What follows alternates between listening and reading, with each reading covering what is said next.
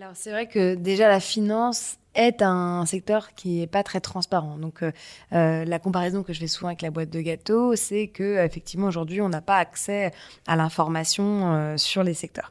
Alors, sur la finance responsable, déjà, on a un peu plus de transparence. Donc c'est déjà un peu mieux. Tu as plus d'ingrédients sur ta boîte de gâteau. Hein, on a plus d'ingrédients sur la boîte de gâteau parce qu'on est censé être capable de les évaluer. Donc euh, d'évaluer à minima certains critères environnementaux, sociaux et de gouvernance. Donc on est incapable d'évaluer ces critères euh, si on n'a pas au moins euh, les sous-jacents.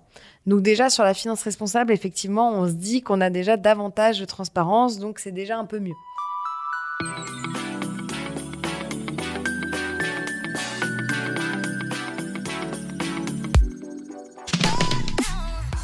Bonjour, je suis Céline Puffardichvili, Look Sharp pour le podcast Le sens et l'action du C3D, le podcast des professionnels qui font bouger les lignes de l'intérieur depuis leur entreprise. Aujourd'hui, nous recevons Eva Sadoun. Bonjour Eva. Bonjour. Alors Eva, tu fais bouger les lignes de l'intérieur de ton entreprise pour changer tout un secteur la finance, rien que ça. C'est une euh, grande ambition que d'aller vers une société plus juste en faisant bouger la finance. C'est un raccourci, on va essayer d'aller un petit peu plus dans le détail. Euh, je voulais te situer un petit peu, et t'es pas facile à situer. Tu as un profil mixte, philosophie, matheuse, business et prof aussi, c'est peu courant. Euh, mais depuis toujours, j'ai l'impression que tu as voulu te mettre au service de l'impact. On peut dire que ça t'intéresse depuis très très longtemps, parce que j'ai vu sur ta biographie que tu avais donné euh, plusieurs années de suite des cours de maths au Togo. Donc on imagine que ça a été structurant dans ton, dans ton parcours, le, fait de donner ce temps. Donc, je voudrais te demander pourquoi, pourquoi la finance? Euh, c'est vrai que c'est un peu atypique pour euh, pour une jeune femme à l'origine de s'intéresser à ça. Moi, ce qui m'a vraiment fasciné, c'était que c'était une forme d'abstraction de, l'économie et de la manière dont elle fonctionnait. Et quand j'ai effectivement eu mon bac en 2008 au rattrapage, donc euh, j'étais pas nécessairement une élève modèle, j'étais hyper engagée dans la vie lycéenne, dans la vie politique, etc. Mais j'avais du mal avec euh, l'éducation nationale, en tout cas avec la thèse qu'on nous enseignait, et je m'intéressais plus en fait au monde tel qu'il vraiment fonctionnait. Et quand j'ai vu euh, apparaître la crise et que j'ai commencé à me poser une question sur ce que j'allais faire après, mes ressources étaient beaucoup les mathématiques, la philo et l'histoire, mais aussi beaucoup les maths. Euh, et je me suis posé la question comment utiliser cette compétence hein, pour comprendre et déchiffrer le monde? Euh, c'est vrai que la finance euh, l'abstraction un peu chiffrée de l'économie et nous permettait de vraiment comprendre l'organisation mondiale et ce qui réellement originait les inégalités sociales et écologiques que plutôt en fait, euh, je combattais à travers un parcours plus militant ou euh, dans des ONG, etc. Donc c'est la crise qui m'a vraiment fait réaliser ça. Euh, parce qu'une crise incomprise a eu un effet systémique euh, et que c'était surtout le porte-drapeau de beaucoup de euh, combats politiques. Euh, d'un côté, on aime la finance, de l'autre côté, euh, justement, on veut, on veut lutter contre et finalement, elle est quand même partout. Et est-ce qu'on peut vraiment complètement la supprimer? Voilà, c'était toutes ces questions auxquelles je voulais répondre. Et c'est pourquoi j'ai fait effectivement une fac de maths et une prépa en, en économie, macroéconomie, microéconomie pour pouvoir faire des études supérieures dans le domaine de la, du, de la finance. Non, mais c'est génial d'essayer d'utiliser la finance finalement pour arriver à tes fins. C'est un peu comme si tu avais euh, chaussé des lunettes pour lire la finance, parce que la finance, c'est tout sauf transparent. Je pense que c'est un constat que tu as dû faire euh, très rapidement. Enfin, c'est un constat que font tout un chacun quand on essaye de, de comprendre un petit peu ce qui se cache derrière nos, euh, nos, nos, nos, PEL, nos CEL, nos contrats. on comprend rien, donc c'est fait pour, non? Ouais, effectivement. Donc ça, je l'ai réalisé assez tôt, hein, déjà en faisant un master en finance de marché. Euh, on réalise à quel point c'est euh, toute l'algorithmie hein, qui, structure quand même euh, l'économie mondiale est fondée sur déjà sur des, des, critères et des, et des et des petits indicateurs qui sont définis de manière assez arbitraire. Donc déjà, pendant ces études, on réalise à quel point c'est quand même une mascarade. Ensuite, euh, effectivement, en essayant de travailler dans le secteur, donc que ce soit au niveau d'une banque ou au niveau d'un organisme de microfinance, euh, on se rend compte à quel point c'est aujourd'hui un levier qui est euh, un peu mal utilisé ou utilisé à des fins qui sont pas forcément perceptibles quand on est l'origine de la finance, donc l'épargnant. Euh, on a un livret A, effectivement, une assurance vie, etc. On, on voit pas vraiment derrière quels sont les impacts, on a du mal à mmh. la comprendre. Et puis même même quand on est un dirigeant, on a souvent l'impression qu'on est tributaire un peu de d'indicateurs financiers, de ratios qui orientent notre stratégie. Et on l'a vu notamment pendant le Covid que ces ratios-là ont été même préliminaires à l'obtention de certains de certains prêts ou de certaines aides, et que beaucoup de dirigeants se sont retrouvés, enfin, à devoir gérer différemment leur entreprise de, de, par ces ratios financiers. Donc voilà, la finance, c'est vraiment présenté à moi comme étant voilà, un pilote, euh, une idéologie et aussi un, organisateur euh, de rapports euh, sociaux et puis économiques. Oui, finalement, qui est le préalable à, tout. Tu te dis un monde pourrait être différent, mais il faut d'abord passer par les grilles de la finance. Donc la finance, quelque part, c'est le pouvoir. Toi, tu as eu un constat depuis de, très jeune qui avait toutes ces injustices et tu te dis finalement, la finance pourrait être c'est une question, je pense que tu es toujours en train d'y répondre, mais en tout cas, un, instrument de lutte euh, plutôt euh, et donc capable de redonner le pouvoir, donc d'inverser peut-être les, forces en présence. Euh, et du coup, j'étais assez surprise, je, dois dire, parce que ce, cette notion de remettre le pouvoir différemment est, quasiment un fil rouge dans, dans, tout ce que tu fais. Et et un jour, on te voit dans, dans, dans, dans les journaux comme étant euh, en, en, voyage euh, pour aller rencontrer euh, le pape avec, avec le, le, le, celui qu'on présente comme le gardien de la Convention citoyenne pour le climat, Cyril Dion, et, et, embarqué dans les valises de Pierre Larouturue, eurodéputé et économiste qui, qui était attaché à, aux mêmes causes que toi, et avec une quatrième personne qui était peut-être le lien entre le, pape et cette recherche de, de tu vas aussi nous dire pourquoi, tu y as été. C'était vraiment pour discuter finance, pour le coup, discuter du financement de la transition écologique. Alors explique-nous en quoi ça a un rapport avec le pouvoir d'aller voir le pape et de lui parler finance?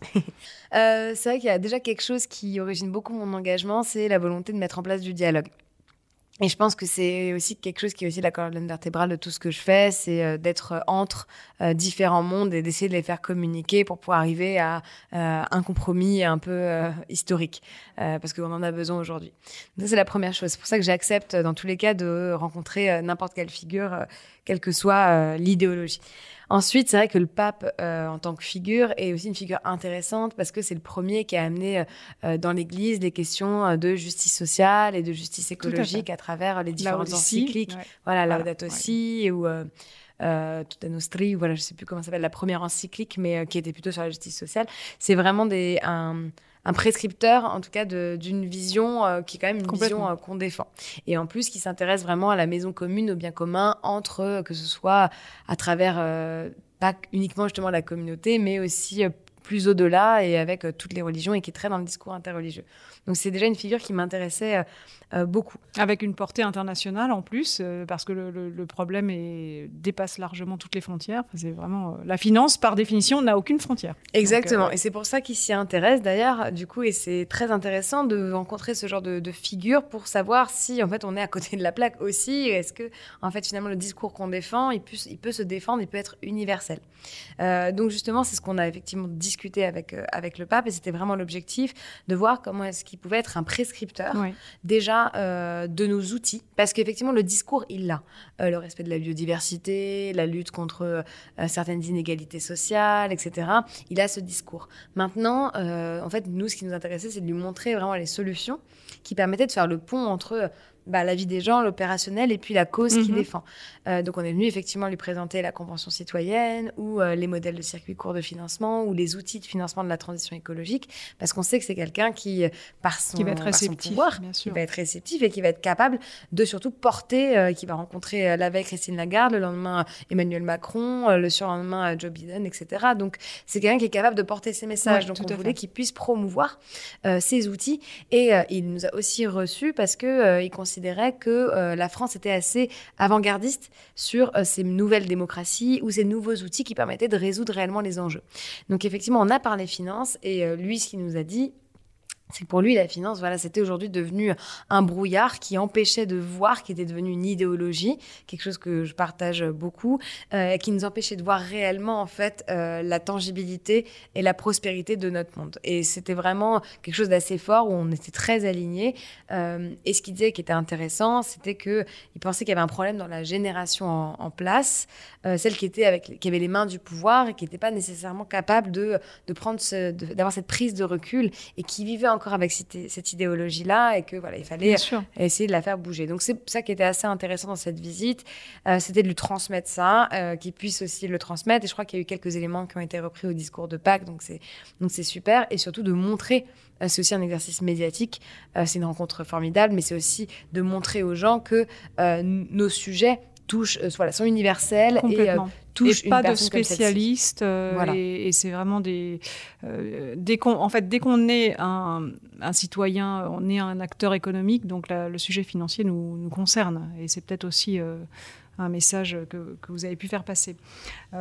très bien. Alors, du coup, ce qui est certain, c'est qu'aujourd'hui, on a le pouvoir quand on a l'argent et, la finance représente un, des plus gros verrous sociotechniques euh, à la, à la transition euh, actuelle. Donc, réorienter la finance, c'est réorienter le pouvoir. Donc, toi, tu, tu, tu, es très, euh, axé euh, sur le, fait de redonner le, ces, lunettes de traduction de la finance que toi, tu sais si bien euh, utiliser, de les, donner aux citoyens. Donc, tu as créé Rift, qui est un, outil formidable qu'on présente souvent comme le, Yuka de la, la finance, qui permet de, comprendre où vont la moindre dizaine d'euros de, de son épargne alors, euh, et, de, et, de, plus l'apercevoir comme quelque chose de, désincarné et de tellement complexe qu'on n'y comprend rien en tant que citoyen.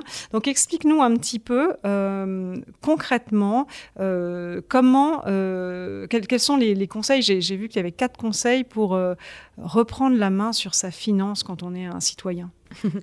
Alors, le premier, ce que je disais effectivement, c'est euh, déjà de prendre conscience de l'impact de son épargne. C'est quelque chose dont on n'a déjà pas vraiment conscience. Euh, on a, il y a des gens qui peuvent penser que quand ils mettent leur argent en banque, ils dorment, ou d'autres qui peuvent être justement investir dans les énergies fossiles. Ou... Voilà, mais on va avoir dans tous les cas une lecture un peu, un peu biaisée. Donc déjà, prendre conscience de l'impact de son épargne, c'est-à-dire déjà se renseigner sur son argent, où est-ce qu'il va, d'être capable effectivement, donc avec Rift, euh, des applications comme, comme celle-ci, de scanner. Euh, de comprendre vraiment voilà sur mon livret A qu'est-ce qui finance le logement, qu'est-ce qui finance euh, l'économie réelle, l'économie réelle, qu'est-ce qui finance le CAC 40, qu'est-ce qui finance l'activité de la banque et du coup est partagé etc. Donc ça, c'est déjà quelque chose euh, dont on veut, euh, qu'on veut transmettre, et notamment sur Rift, on a une, aussi une partie news, on fait beaucoup de pédagogie sur le secteur financier, l'économie, mhm. pour que euh, les gens puissent aussi monter en compétences, parce qu'il y a aussi une invisibilisation de ces problématiques économiques par la formation et par l'éducation. Clairement, si on n'a pas, fait finance, bah c'est pas en éducation sociale ou en éco au collège qu'on va savoir comment fonctionne le monde de la finance. Bah oui, et même quand on a fait éco, quoi. Et même euh, c'est, et le fait de faire écho, euh, en plus, c'est pas réservé à tout le monde. Donc, c'est vrai que c'est complexe. On se dit que c'est quand même une matière qui est censée être euh, voilà, partagée par tous et elle l'est pas. Donc, on essaie de faire, d'avoir cette transmission-là. ensuite, le deuxième conseil, c'est déjà d'investir dans l'économie réelle, donc pour pouvoir comprendre comment est-ce qu'elle fonctionne réellement. Donc ça, euh, les plateformes Lita.co qu'on a développées ou d'autres plateformes permettent cela. Euh, déjà de tracer son épargne et de mhm. l'investir dans l'économie réelle. Et pour moi, investir dans l'économie réelle, c'est aussi euh, avoir de la traçabilité sur ses investissements. Donc par exemple, quand on souscrit à certaines obligations vertes ou quand on va mettre son argent dans un produit financier, on a une pure traçabilité. Il y a des fonds, par exemple, où on sait que ça va être investi dans telle ou telle entreprise. Oui, bien sûr, qui sont très précis. Dans qui sont très précis. Donc ça, voilà, ça c'est investir dans l'économie réelle. Ça veut dire être sûr de mhm. soi euh, que son euro va être investi dans l'économie. Euh, le, troisième conseil, c'est d'être capable de faire euh, sur l'ensemble de son portefeuille de l'investissement en lien avec ses valeurs. Donc comment est-ce qu'on fait ça? Et aujourd'hui, comment est-ce qu'on distingue un investissement qui est durable d'un investissement qui ne l'est pas? Et ça, c'est vraiment complexe parce que aujourd'hui effectivement la complexité qu'on a dans la finance se retrouve aussi dans l'investissement responsable. Euh, donc euh, on a beaucoup de labels, on a euh, on a beaucoup de, de, de, pochettes, de packaging, de fonds d'investissement et on a un peu l'impression entre le marketing et, le, et aussi la, la complexité des produits, c'est comme devant un rayon fromage, on ne sait pas trop. bah exactement. Donc c'est pour ça qu'on peut euh, en fait euh, avoir certains critères euh, et s'assurer avec par exemple son banquier que notre argent elle est bien placé sur ces critères-là. Donc mhm. il faut faire son propre diagnostic.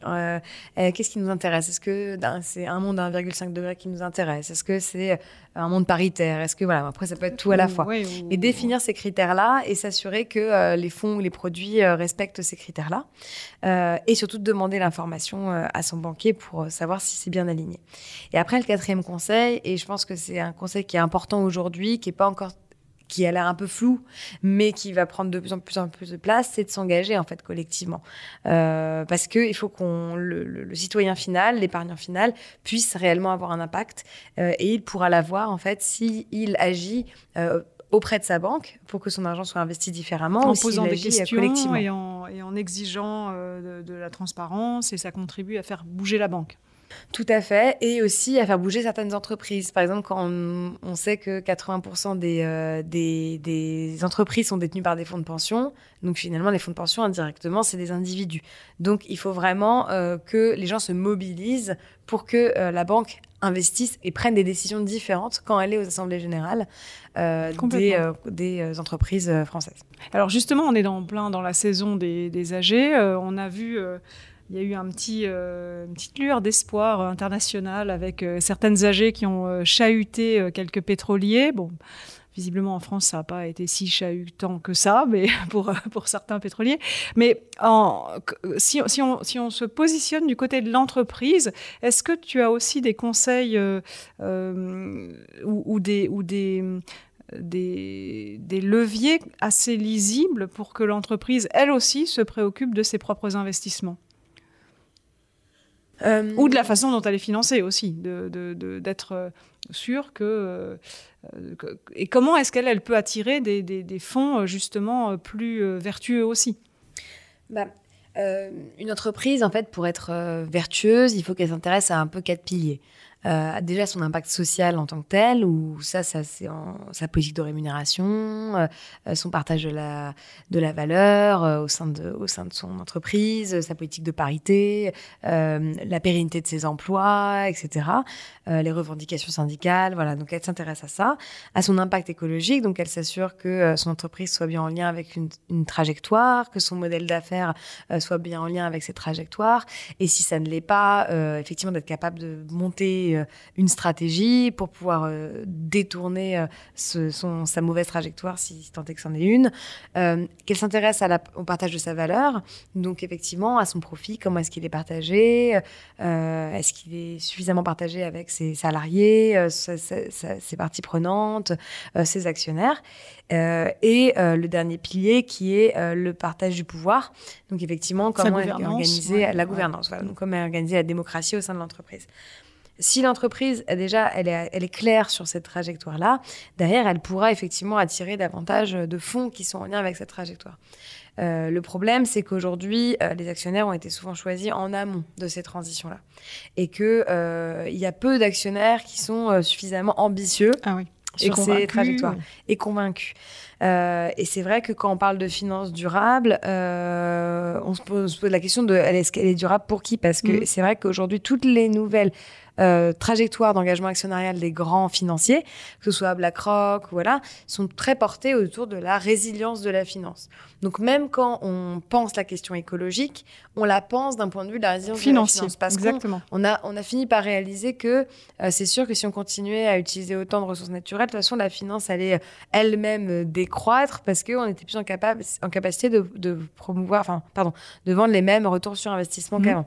Euh, mais on va pas s'intéresser à vraiment ce qu'elle va produire en termes d'externalité. Euh, et ça, c'est très dangereux. Notamment, c'est la vision anglo-saxonne un peu de la, finance durable. Donc, il faut faire très attention à ça. Oui, c'est bien ce qu'on ce qu'on ce qu'on lit. Euh, on se dit, en fait, la finance durable, c'est juste fait pour faire durer la finance. Mais est-ce que c'est fait pour faire durer un monde désirable et vivable? En fait, la question se pose. La question se pose et c'est vrai qu'aujourd'hui, c'est pour ça que c'est très important à un moment où on est notamment en Europe, où il y a une nouvelle directive européenne sur justement mhm. l'extra-financier, euh, d'être capable de défendre la vision européenne qu'on a. Oui, parce qu'il y a une euh, guerre des standards, encore une fois, euh, et les Américains sont assez forts pour imposer les leurs en général, ouais. Bah oui, oui, tout à fait. Et là, ils sont en plein dans la course. Il y a eu le G7 là qui est en cours ou qui a eu lieu il y a un ou deux jours, où en fait, effectivement, là, il y a une bataille entre les mm. standards européens et les standards américains. Et il faut savoir que si on ouvre la porte à un standard américain, ça va nécessairement polliniser euh, le marché. C'est ce qui s'est passé pour les standards financiers. Euh, on a effectivement fait la, course à la compétition et, et, du coup, on a laissé cette valeur de la compétitivité primer sur la valeur de euh, l'efficacité ou le respect de nos standards. Et si on fait la même chose sur la question écologique, c'est certain que c'est les Américains qui vont gagner. Donc, il faut qu'on soit capable de défendre des standards ambitieux qui analysent réellement l'externalité des entreprises et pas que la pérennité de ces entreprises. Oui, tout à fait. Et, c'est vrai qu'en en, matière de, standards, on a toujours euh, euh, tendance à aller vers euh, la moins-disance. On a l'impression que c'est la facilité qui nous conduit à, la moins-disance. Donc peut-être que c'est plus compliqué en plus de se mettre d'accord entre Européens déjà.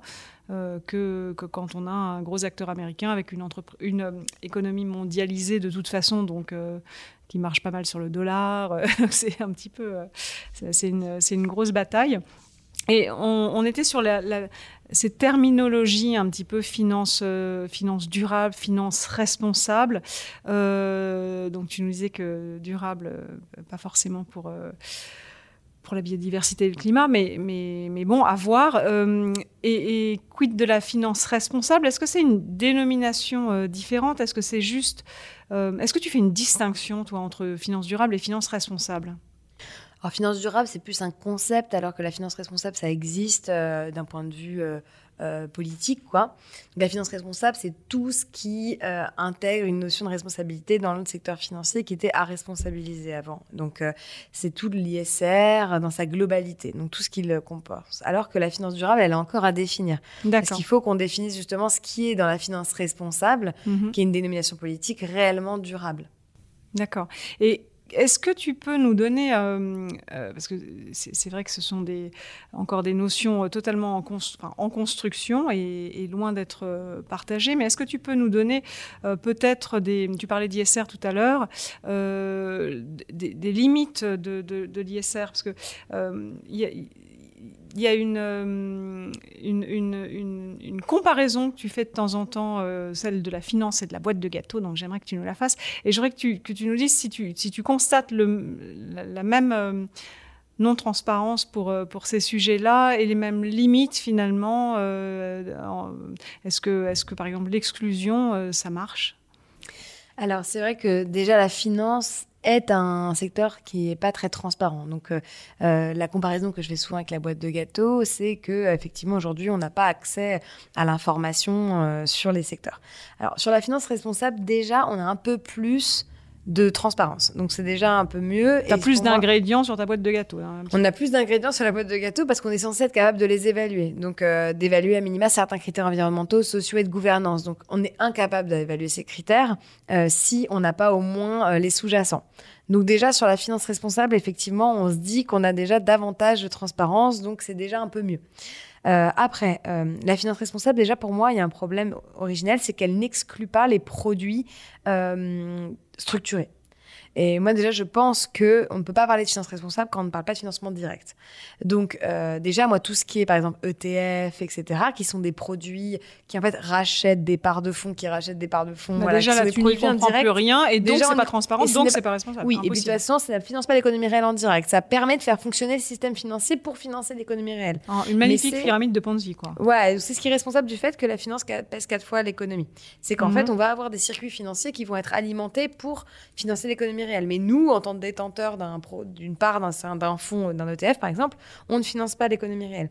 Sauf que c'est des pratiques qu'on a même dans la finance responsable. Quand même, dans la finance responsable, on a abordé la question de la responsabilité des sous-jacents, mais pas vraiment de la responsabilité de la finance suffisamment. Donc ça, c'est la première chose. Ensuite, dans la finance responsable, pardon, je pense qu'il y a plusieurs types euh, certains qui fonctionnent et certains qui fonctionnent pas. Je pense pas qu'il y ait une mauvaise intention, euh, mais que euh, il y a en fait des choses et il faut se rendre compte que ça fonctionne pas. Dans la finance responsable, il y a deux, trois grandes familles. La première qui est une famille assez classique en France, en Europe, parce que c'est très judéo-chrétien, c'est la famille de l'exclusion. Mhm. C'est-à-dire on va sortir les secteurs qui ne nous correspondent pas, qui correspondent pas à nos valeurs, euh, et on va rassurer son éthique personnelle. Et ça, en fait, aujourd'hui, macroéconomiquement, ça fonctionne plus. Enfin, ça fonctionne pas.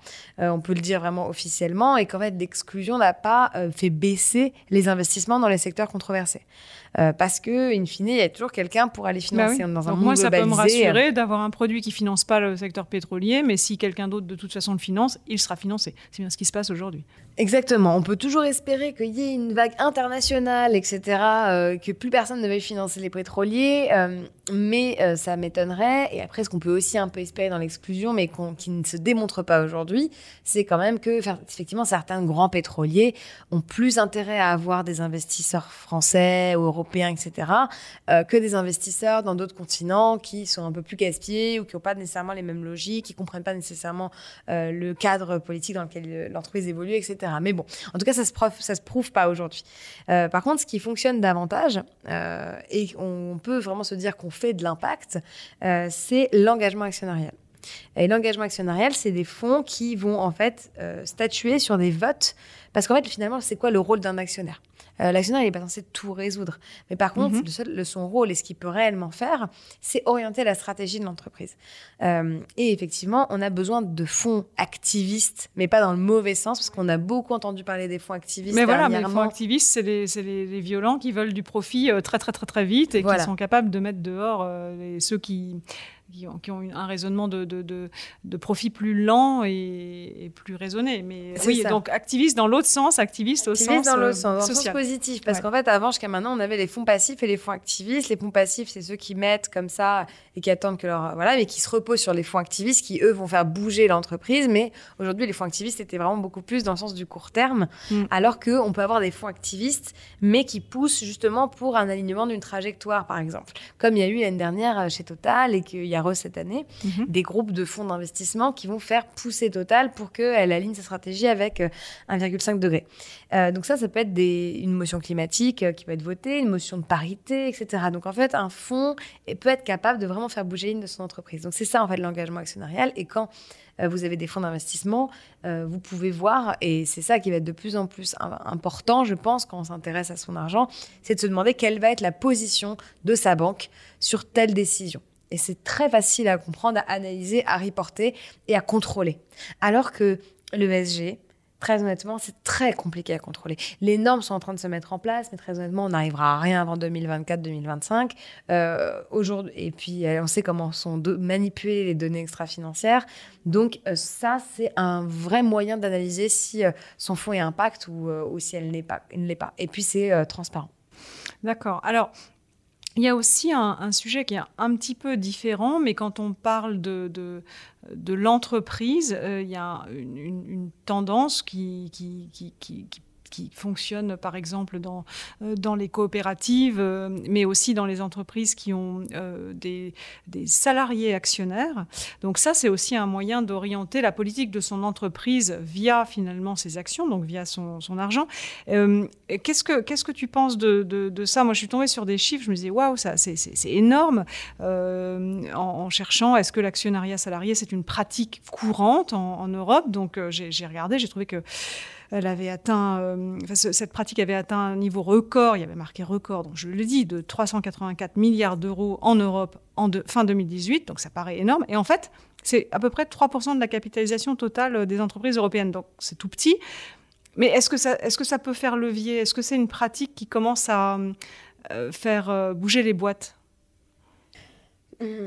En fait, le problème de l'actionnariat salarié, c'est qu'aujourd'hui, c'est pas très clair euh, si euh, les 3% déjà, c'est euh, réellement des votes. Des votants. Et pour moi, est-ce qu'ils ont juste, ils détiennent des actions et c'est tout. Et puis, on sait que les actions des salariés sont souvent des actions de préférence, avec peu de droits de vote, etc., où justement, on a plus de droits financiers. et ça va ensuite dans les plans d'épargne entreprise, etc. Donc c'est vrai qu'aujourd'hui... Ils ne sont pas liés au pouvoir. C'est pas suffisamment lié au pouvoir. Donc il y a effectivement une représentativité des salariés qui est gérée dans le droit français. Donc euh, euh, on, a effectivement des salariés euh, des comités d'entreprise qui siègent au conseil d'administration. On sait par contre que voilà leur pouvoir est quand même limité, que aussi ils sont sujets à des pressions assez fortes. Tu veux garder ton job, voilà. Voilà. Moi pour avoir été appelée de par certaines interventions par pas mal de CE et de, de comités pardon de CSE et de syndicats sur certaines entreprises qui demandaient des conseils, même leur présence au conseil d'administration pour eux n'était pas un levier. Il leur faut d'autres leviers. Euh, et moi, je suis assez, euh, donc je suis peut-être pas aussi extrémiste dans la vision que les Piketty, mais pas loin. Euh, sur effectivement, je pense que la, la capacité de l'entreprise à changer, des grandes entreprises, celles qui n'ont pas besoin nécessairement de, de, de, croître, mais qui ont besoin de se réguler aujourd'hui, pourra, euh, pourra intervenir grâce à euh, une prise de pouvoir plus importante de salariés. Donc un Piketty va dire il faut 50% des droits de vote. je pense que c'est je suis plutôt dans la famille de l'économie sociale, donc plutôt 30%. Mhm. 30% de vote pour les salariés, 30% pour, euh, pour les actionnaires externes et 30% du coup pour, euh, pour les dirigeants euh, de l'entreprise. Qui restent impliqués, ce qui n'est pas toujours le cas, parce qu'on a beaucoup de dirigeants salariés, mais qui ne sont pas impliqués dans le, vraiment dans la gouvernance bah que tu l'as décrit. Tout à fait, avec effectivement aussi des parties prenantes qui sont capables de montrer euh, l'impact de l'entreprise et aussi de voter, d'influencer la stratégie, mais euh, des parties prenantes qui sont pour moi censées guider mhm. euh, la stratégie de l'entreprise ou avoir des droits de veto quand vraiment on a une stratégie qui est vraiment trop destructrice d'un point de vue du climat ou, ou, ou de la société. Donc voilà un peu la vision, la vision que j'ai et oui, pour moi ça doit augmenter. 30% on n'y est pas et surtout on a besoin de plus de pouvoir surtout et aussi davantage de partage de la valeur même au sein euh, de l'entreprise. Donc re-regarder les questions de la rémunération euh, et la manière dont sont incités tout à fait. Et la manière dont sont incités aussi les salariés à aller dans un sens. Donc avoir des rémunérations variables en mhm. fonction d'objectifs climatiques et sociaux et que tout le monde soit aligné avec cette rémunération. Parce qu'on sait que la rémunération des dirigeants est encore beaucoup trop indexée sur le cours de bourse sur la performance financière des actionnaires, Sur le court-termisme. Et sur le court-termisme, du coup. Alors, on est sur un, podcast de, de, gens du DD. Est-ce que tu penses que le... Est-ce que, est que tu vois un dialogue entre le, les, gens de... Tu, tu as très bien euh, décrit tout à l'heure les, les, les, piliers de responsabilité des entreprises. Est-ce que, tu, est -ce que tu vois le, le DD dialoguer avec la finance? Bah, on les sent un peu exclus de ces, de ces discussions. Euh, je pense qu'il y a une époque, euh, au tout début du développement durable, des dirigeants RSE, où ils étaient vraiment déconnectés dans leur bulle, ils étaient plus rattachés au mécénat. Ensuite, ils se sont beaucoup plus, euh, ils ont pollinisé l'entreprise. Donc, on a des mhm. dirigeants RSE qui sont beaucoup plus liés à l'opérationnel, donc qui peuvent vraiment commencer à s'intéresser à transformer l'entreprise. Mhm. Les modèles d'affaires, etc. Exactement. certains ont accédé au COMEX de certaines entreprises, mais on leur donne pas, pour moi, suffisamment de place là où il y a les actionnaires. Et ils sont pas, en fait, liés, malheureusement, aujourd'hui. Enfin, ils sont liés aux grands dirigeants qui vont être liés aux actionnaires. Mais il y a peu de liens entre, justement, les directeurs responsables euh, développement durable ou RSE euh, et, euh, du coup, les actionnaires. Et je pense que peut-être que l'entreprise à mission peut être un moyen euh, de euh, lier ses responsables RSE avec les actionnaires et peut être un, levier parce que du coup, ça laisse une place forte à la mission. Donc, les directeurs développement durable deviendront des directeurs de mission. Donc, ils seront rattachés à l'objet social. Donc, ils auront une place au conseil d'administration, je l'espère. Si on pousse la réflexion jusqu'au bout et qu'on ne voit pas l'entreprise à mission comme un, un, outil marketing, quoi, et qu'on le voit comme un outil de transformation. Euh, donc, effectivement, je pense qu'ils ont une place à prendre. effectivement, il faut que les directeurs développement durable comprennent euh, la finance, parce que euh, leur premier ennemi de l'entreprise, finalement, c'est les actionnaires. Je pense à ces personnes. D'accord, très, très intéressant. Donc, un peu de, un petit cours de finance pour les, dire d'aider. Euh, et j'ai une dernière question relative à, finalement, avec ton expérience et, ton, et, ton, et, ce que tu prônes. Rift est un outil militant. Je pense que l'ITA est une entreprise militante. Eva, tu es militante. Est-ce qu'il faut être militant pour faire bouger les lignes en entreprise efficacement? Oui, je pense qu'il faut vraiment y croire parce que en fait, le militant, s'il y a bien une, euh, une de ses qualités, c'est qu'il croit euh, en son futur, quoi, en son futur désirable. Et je pense que euh, il faut arrêter de voir cette notion comme étant quelque chose de, enfin. une notion à mettre à l'écart parce que justement ce serait connoté. non, je pense qu'on a besoin de militer aujourd'hui et c'est et on le voit bien que ce soit dans la finance ou ailleurs, c'est que l'activisme, le militantisme, ça veut dire le fait de prôner vraiment euh, ces valeurs qui fait vraiment bouger les choses. Euh, et dans l'entreprise, on peut le faire, on peut le faire à tous les niveaux. Euh, je pense que là, notamment avec l'ajout de les, des questions écologiques traitées au sein du CSE, les salariés peuvent se prendre maintenant de la stratégie environnementale des entreprises, peuvent la défendre, peuvent utiliser les canaux que nous on utilise en tant que militants, quoi que ce soit les réseaux sociaux, la mm. presse, l'expression publique, etc., pour défendre leurs valeurs. Euh, voilà, ça, ça peut autoriser. C'est vrai qu'on ne les a pas beaucoup vus utiliser ces canaux. Je parlais avec un syndicat récemment et, genre, on a un peu travaillé sur une, un communiqué de presse. Je pense qu'il faudrait réutiliser ces outils-là, en fait, pour, euh, pour se connecter avec, euh, avec l'extérieur, parce qu'une entreprise, elle a un rôle sociétal. Pendant trop longtemps, elle a été vue comme neutre, comme la finance, alors qu'elle a un rôle sociétal bien fort. Sûr, Donc la société doit être aussi démocratique vis-à-vis de cette entreprise. Donc, euh, elle doit être transparente et euh, les citoyens peuvent, pour moi, se mobiliser pour faire changer une entreprise, même quand c'est pas la leur. Oui, d'ailleurs, c'est un, le, citoyen dans l'entreprise pour rendre l'entreprise citoyenne. C'est un, une notion que, défendent les coopératives. Oui.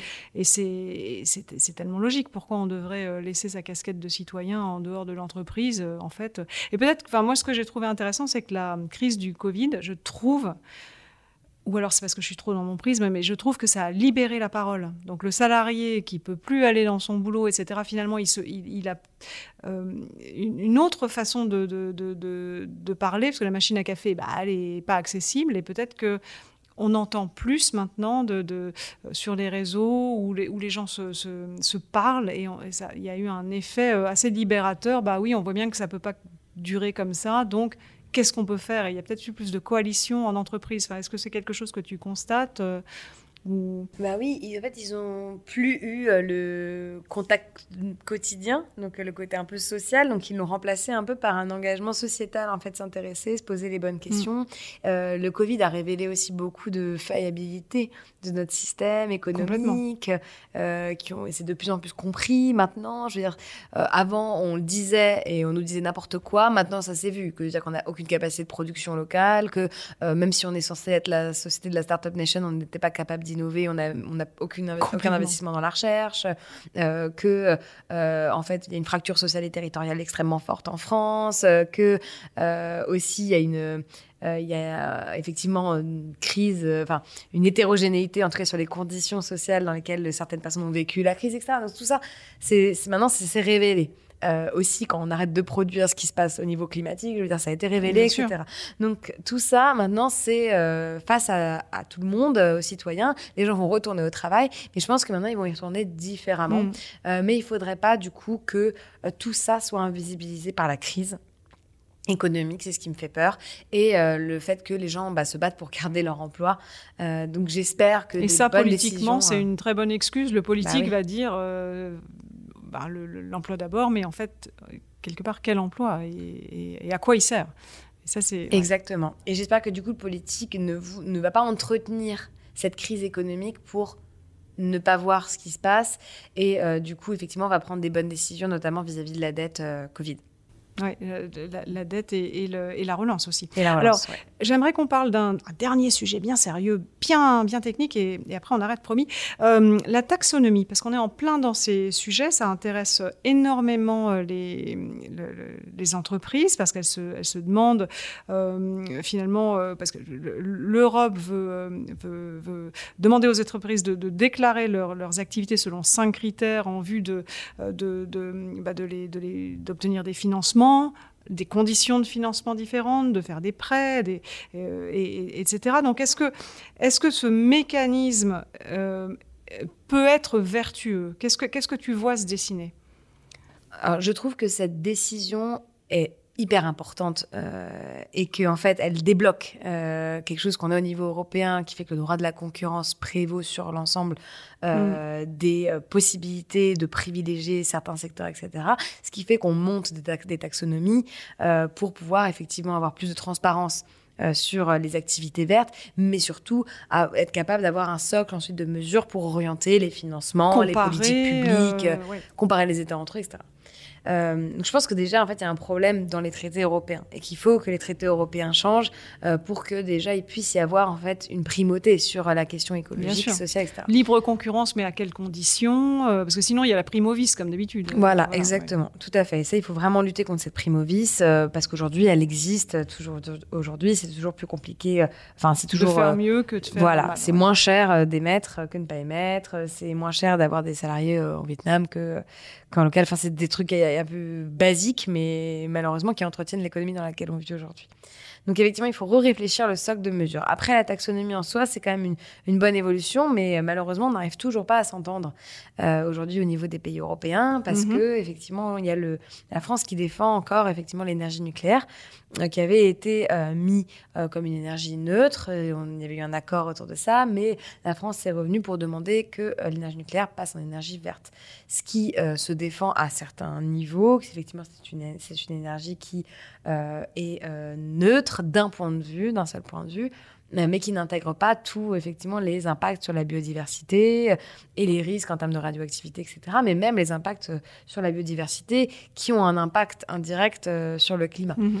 et on sait que dans un, dans un monde dans lequel il n'y a pas de biodiversité, on n'est pas très bon d'un point de vue climat et on ne peut pas vraiment non plus vivre. Donc en fait, le fait qu'on n'arrive pas à s'entendre sur ça, parce que effectivement, si l'énergie nucléaire sort de la taxonomie. Ça veut dire que les secteurs euh, en France qui vivent aussi beaucoup avec l'énergie nucléaire auront une mauvaise note selon la taxonomie.